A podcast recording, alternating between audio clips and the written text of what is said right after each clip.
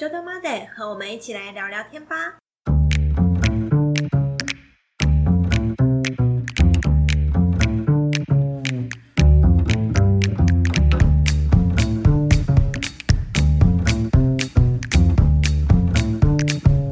Hello，大家好，我是俗称酒鬼老板的炫，我是想要用甜点疗愈大家的泽琳达。欢迎回到酒豆。今天我们要聊的主题是，别再一进门就说“老板，我要买阿拉比卡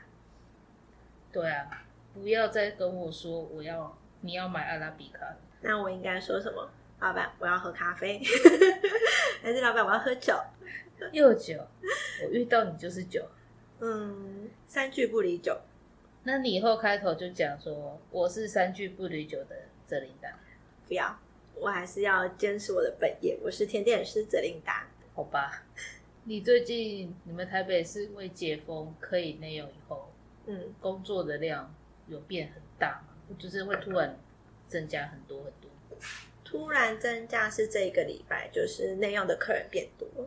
所以上礼拜还好。上礼拜是还好，我觉得可能大家还在观望吧。然后这礼拜客人就突然暴增，这样 对，是哦，嗯，人就变很多，然后就会接到客满。但是客，因为我们客满还是有分梅花做，所以会比平常量再减一半。减半是正常的、啊，对啊，对啊。可是我觉得梅花座对我来说，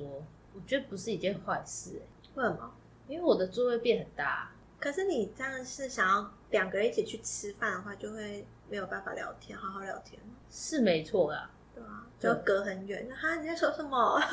没有那么远，你耳背吗？哎、没有，有些人的隔板是真的是可以隔音的那种。像我上次跟我朋友去吃那个火锅，然嗯，后我们只是四人桌，然后这样做斜的，我真的听不到他的声音。他说你在说什么？是你耳朵听力有问题吧？ 没有，他也听不到我的声音啊。而且那时候其实蛮安静的，而且我们是四个人去吃，四个人听不到，我们难道我们四个人都有问题吗？这几率，隔隔板有这么强？那他那个隔板是蛮强，他是亚克力的那种隔板，然后讲出去的话就自己被弹回来的那种感觉。哇塞，超强的。对，然后我们就要离开隔板，然后就说啊你在说什么？听得到吗？嗯，听得到。可是我们店的还好哎、可客人能都还是很自在的用斜对角在讲话。真的啊好酷哦。对啊，哦，原来如此。是啊，我们那时候去吃火锅就是这样，就离很远，然后就是听不到声音。因为我解我解封之后，我就有去吃到就是那种圆桌的聚餐这样子，圆桌那当怎么吃？这样隔板就是每就是隔板啊，哦然后一般圆桌不是就十个人一个位置嘛，对啊，一桌十个人，嗯然后因为它有就是要有那个一点五公尺的距离，嗯然后他们会放隔板，嗯所以那一桌就剩五个人。嗯，其实我觉得我那时候吃起来还蛮舒服的、是可以就有很大的空间，然后夹菜的。对啊，然后就是就是有时候你吃圆桌聚餐，就是就有点像热炒或者是喜宴那种圆桌，嗯其实你有可能想说筷子跟汤匙会不知道怎么放，因为你可能还有一个杯子。啊，然后对，有就一个很小盘的一子个空间。对，嗯所以以前吃其实就是就吃的比较挤一点的感觉。嗯然后那一次去吃，我就觉得，哎、我发现我左右邻居，哎、我右边没人，嗯我左边有个人，嗯，那我就觉得这空间很舒适。右边还可以放包包，这样。就右边椅子放包包是一定可以 的，对，但是我就可以开始把，比如说吃就是吃饭的一些用不到的餐具啊，或是垃圾，我就会开始往我的右边摆。我觉得哎、诶这样吃很空旷，可是你就会发现、那一家餐厅后来到呃十二点多吃饭时间的时候嗯，它真的就满了，嗯。因为他就说他不能再收客了，就会超过那人数限制。可能你就会发现，真的就是一个萝卜一个坑，嗯，就是一个人一个洞，一个人一个洞。这个感觉很好玩，这景象。对，嗯然后就是最近就有去吃到那一次吧，我就觉得，哎、其实我觉得好舒适哦。所以这种梅花座对你来讲是好的，我我觉得吃饭是开心，是舒适，但是你们这样听得到对面的人讲话吗？其实可以啊。真的、哦？而且我们并没有遇到你们，你刚刚讲你吃火锅那状况，真的哦吗？就是你会听不到隔壁，因为我们已经是一个十人位的圆桌了，嗯但我还是很清楚可以听得到对面的大哥在说什么啊、哦、后我们没有办法，我们就是我可以听到我左边的人在讲话，但是对面的人真的是听不太到。我好好奇那隔板的设计，因为我们去吃饭的餐厅的隔板就是一般的透明隔板而已，嗯，所以我们不觉得它有什么，它可能会有一些实际的防疫效果，但我嗯不觉得它会阻碍我们，讲话的声音吗？不会啊。我们那时候点餐的时候，那个客那个店员啊，就是一个一个口罩一个保护罩，嗯，然后他问我们要点什么菜的时候，我真的听不到他在讲什么，那还可能是他的声音也很小声吧。我觉得我们就是每个人哈，你在说什么？ 然后他就说啊，你要点什么餐？他说哦，我要点什么什么什么什么这样，然后就是都会重复一次哈，还是因为大家都太久没有出去吃饭了，所以不习惯听到点菜的声音，然后点餐的人可能也没有办法反应过来是吗？ 累死。也许哦，对啊，我就想说，哎、还好啊。是吗？可能对我来讲真的是有点久了，也差不多两个月没有去外面吃了吧，三个月。嗯，两三个月有，嗯对，这一次疫情的关系是哦，对啊所以你们的忙碌程度是拉很高的状态，嗯就是跟之前一样的嘛。对，差不多就是等封城前，嗯，对啊，哦，嗯，就是非常忙碌的状态。那都是一个两个还是团体？因为你在饭店，所以它是团体居多，还是一个两个的游客？嗯，应该说我们，因为我们饭店是位于台北市的商业区，所以嗯会有很多商业的人士来这里用餐，所以大家就有些人是会带自己的客户来吃饭，所以还是没什么游客，对，是没有什么游但客都是商业人士。嗯，哦，对啊，像我们昨天有明星来我们的餐厅吃饭，哎，谁？这不能透露， 那你跟我讲干嘛？这个没有办法透露，因为我们就是要帮明星保密这样。嗯，他自己去吗？没有，他跟老婆，他是一个结婚的明星，可以透露的都是讲讲英文的，讲美语的，讲美语的明星。对好，我没有任何概夫念。妻都是明星。但你那个年纪应该知道他是谁，等一下，因为我我第一次听到好像想了一下，嗯谁啊？嗯，哦哦，是他啦，这样。哎、等下节目结束，我问一下好了，因为我好像可能有一些名单可以可以，哦哦啊，所以很很正常的吃饭这样子而已。对啊，就是正常吃饭。我我我会我会听到什么？八卦吗？当然会有一些啊，但哦是不是明星啊，是其他。好吧，我们要进主题了吗？好啊，进主题之前，我想先问，啊你你刚喝这杯咖啡感觉怎么样？我哦第一口感觉是苦的，我觉得味觉出了问题。 但是我第二口就觉得，嗯，它是酸的，然后喝下去是顺口。嗯，我再喝一口，好啊，你喝啊。嗯，它蛮酸的，就这样， 没有任何形容词嘛。但是我蛮喜欢这种酸酸感，喜欢的点是什么？喜欢的点就是，就我觉得它不会，就是有，因为有些咖啡它喝起来就是很苦涩，就是没有什么香气那种感觉。虽然我讲不出它的香气，但是我觉得它的酸感是我喜欢。嗯所以你觉得它的酸不会到太刺激，嗯，不会。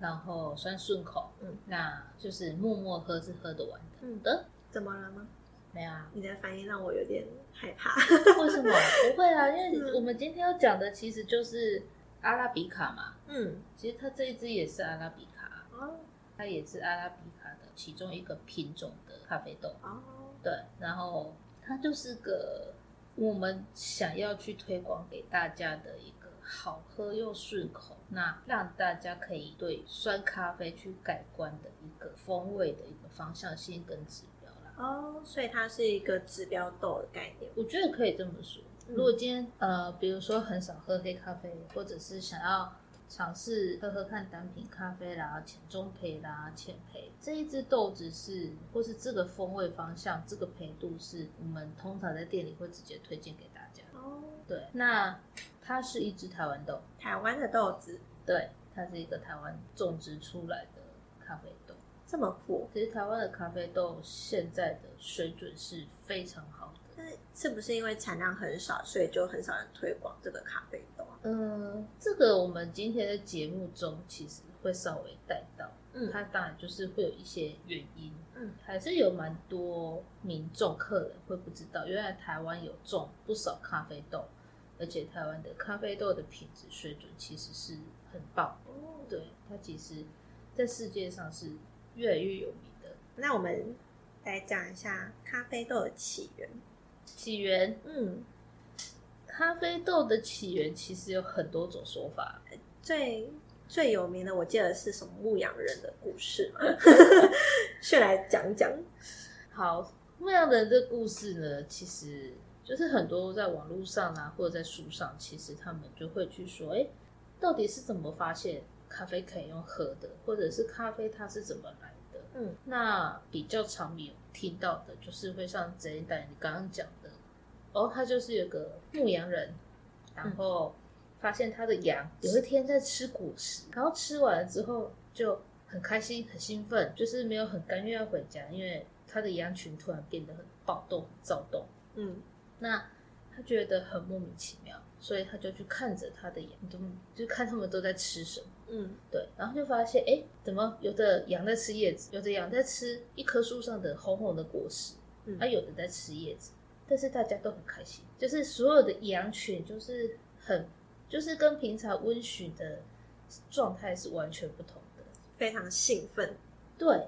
然后他就很纳闷，他就想说，啊，不然叶子树、叶子果实都吃吃看好了。嗯对，后来他发现叶子吃不好吃，太苦涩，嗯对，因为叶子吃起来是涩的，那就说那还吃看看那个果实水果好。嗯，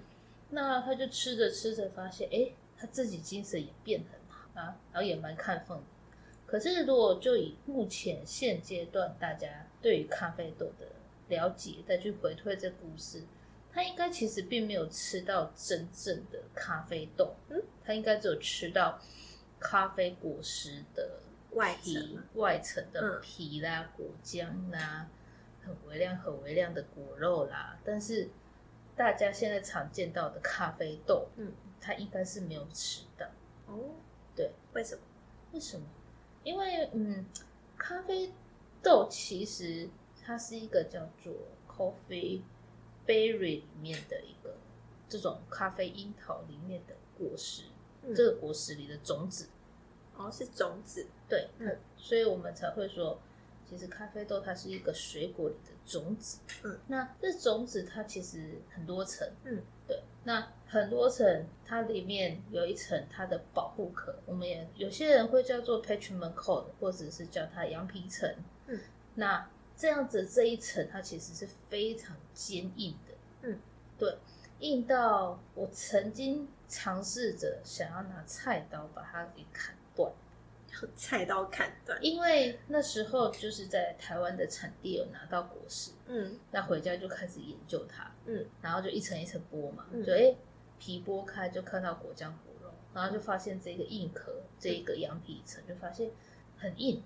那那时候其实我也真的才刚踏入咖啡不久，嗯所以对于处理法有了解，但是并没有实际操作过。嗯，所以那一次对我来说，我就很开心，我超兴奋，我想说，我很想要赶快把这一层硬壳给拆下来，嗯看看里面真正长什么样子？里面的生豆，嗯，长什么样子。是对，那那时候没有任何的工具，那我在家，只有菜刀，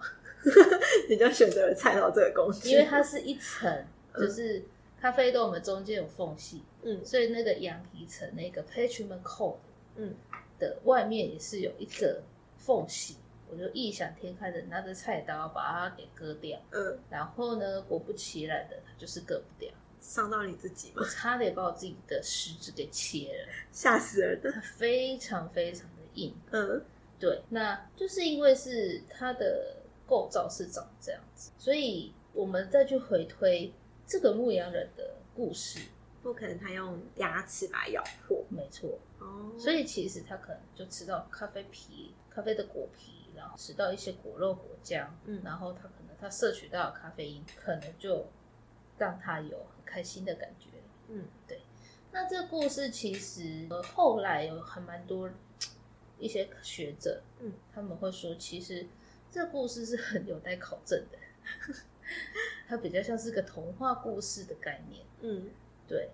因为并没有更多的依据。那它其实还有另外一个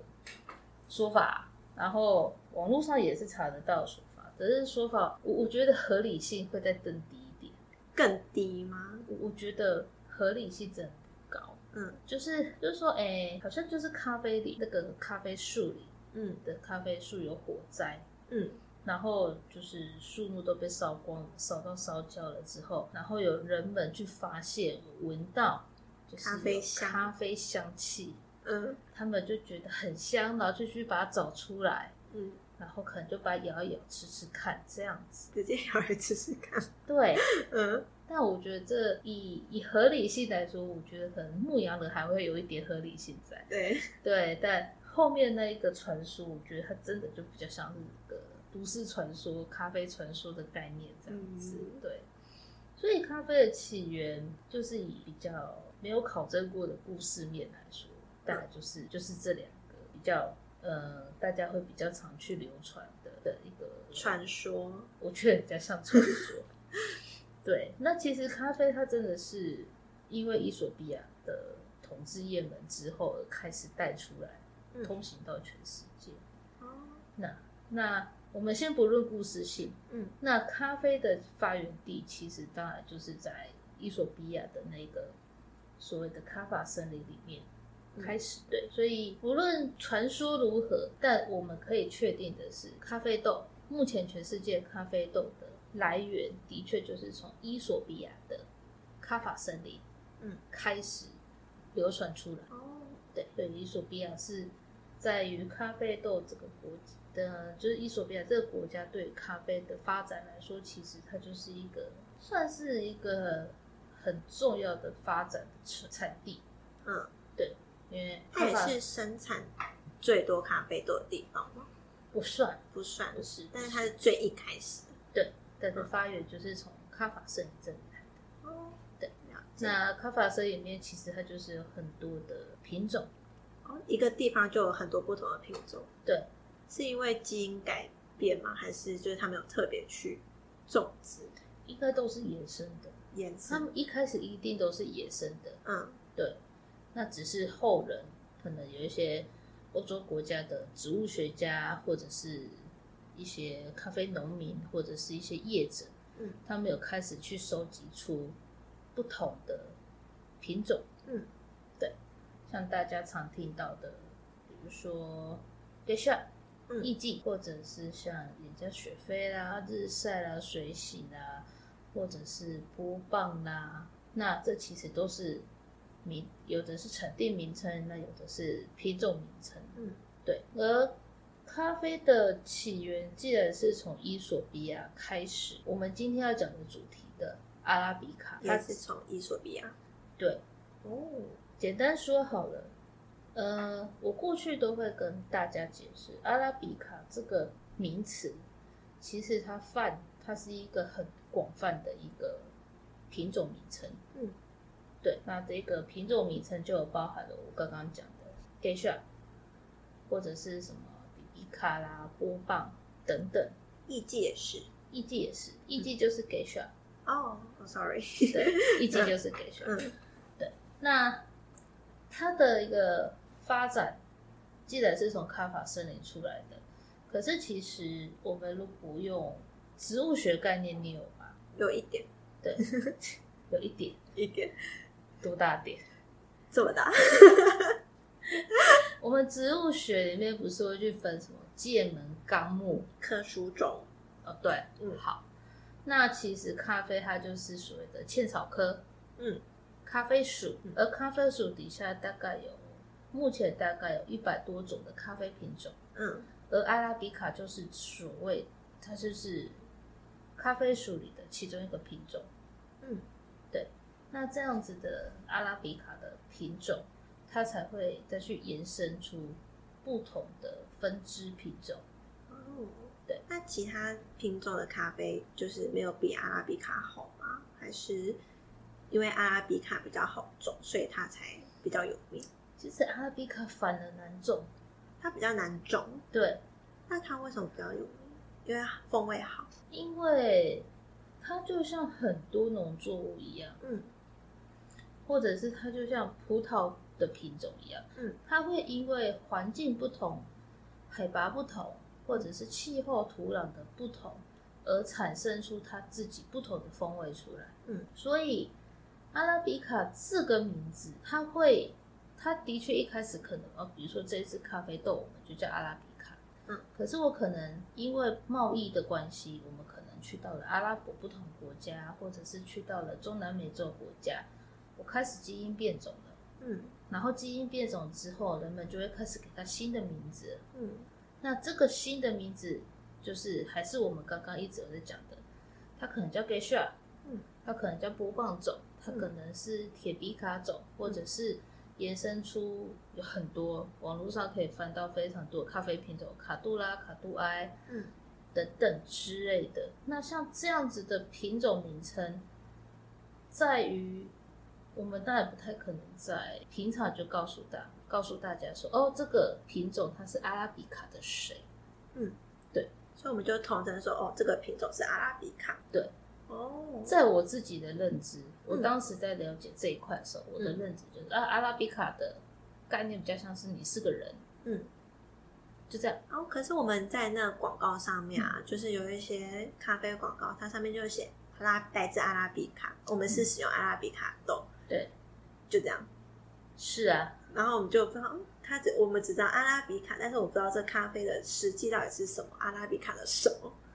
对，哦，所以有时候可能我走在外面，我会嗯看着那些广告，想说，你说你是阿拉比卡，嗯，那你是拿哪一个国家产区的，阿拉比卡，对，嗯或者是它的细分，它是什么品种的豆子？嗯因为阿拉比卡对我来说，它就像你泽琳达，你是个人，嗯可是你住哪？你是东方人，你是西方人，你是男生，你是女生。我们其实讲完你是人类之后，你当然就可以再去做细分嘛。嗯嗯对，所以阿拉比卡其实它就是一个大统称，嗯，而我们之后可以再去帮它做细分。嗯，哦，对，了解，最常遇到的食物状况就是客人会走进来，嗯，就像我们的标题写，老板我要买阿拉比卡，然后我们都会说哦，我是柜台上这一排，都是阿拉比卡豆，嗯，你要哪一种？没 错，我有遇过，我有看过的，我就嗯是啊，嗯因为我们柜台上所有的单品豆都是阿拉比卡种，嗯都是阿拉比卡这个品大品种底下再去细分的。嗯，也许是来自肯亚的，也许是像肯亚的 SL 三四啦，嗯或者是像曼特宁啦，嗯或者是像巴西啦等等。所以我们通常都会说，嗯，我知道你可能要买的是阿拉比卡，那你想要哪一款？那如果我是客人，就说那就要我就要最好喝的那一种啊。最好喝。其实我们不太会去用我们自己的店家喜好来去帮客人推荐咖啡，嗯因为口感、味觉是一个很很主观的一个想法跟认知。嗯也许泽任达，你觉得我们现在在喝的这支台湾咖啡豆，你觉得好喝？嗯，这个酸是你我喜欢欢的对，但不等于每个人都喜欢啊。有人说哦这太酸了，我不喜欢，我要也许我要苦一点点的。也许，嗯那或者是有的人不喜欢这种调性的酸质啊，他可能会喜欢在清爽明亮的，嗯，但是像柑橘柠檬的味道的，嗯那这样子的酸质，如果我们用我们店家自己的口感去介绍，其实不一定会是客人会他是没错，嗯，所以其实我们会很常问客反问客人，嗯，你平常都习惯喝什么？嗯，对，那再从中去协助他选到我们店里也许是比较适合他的咖啡豆，带哦。回家品尝。那假设我今天是一个特别喜欢尝鲜的客人，那嗯你要怎么跟我介绍？尝鲜的客人嘛，就是我什么都可以接受啊，你只要好喝就好。嗯那我可能就会问的比较直直观了。嗯，你可以接受到多酸呢？但我今天就是想要试试看，我可以接受到多酸。哦，好啊，那我们最酸的试试看，或者是这一支甜度特别高的，嗯你也可以试试看。嗯那我可能会推荐两三支，嗯但大部分都会让他们在现场闻闻看不同豆子的香气，嗯，让他们去决定。你就算想尝鲜，你也要挑一支你比较中意的带回家。哦，对，了解，因为也许，也许这一只豆子对我来说是很有趣的，嗯，对，那但这样的香气也许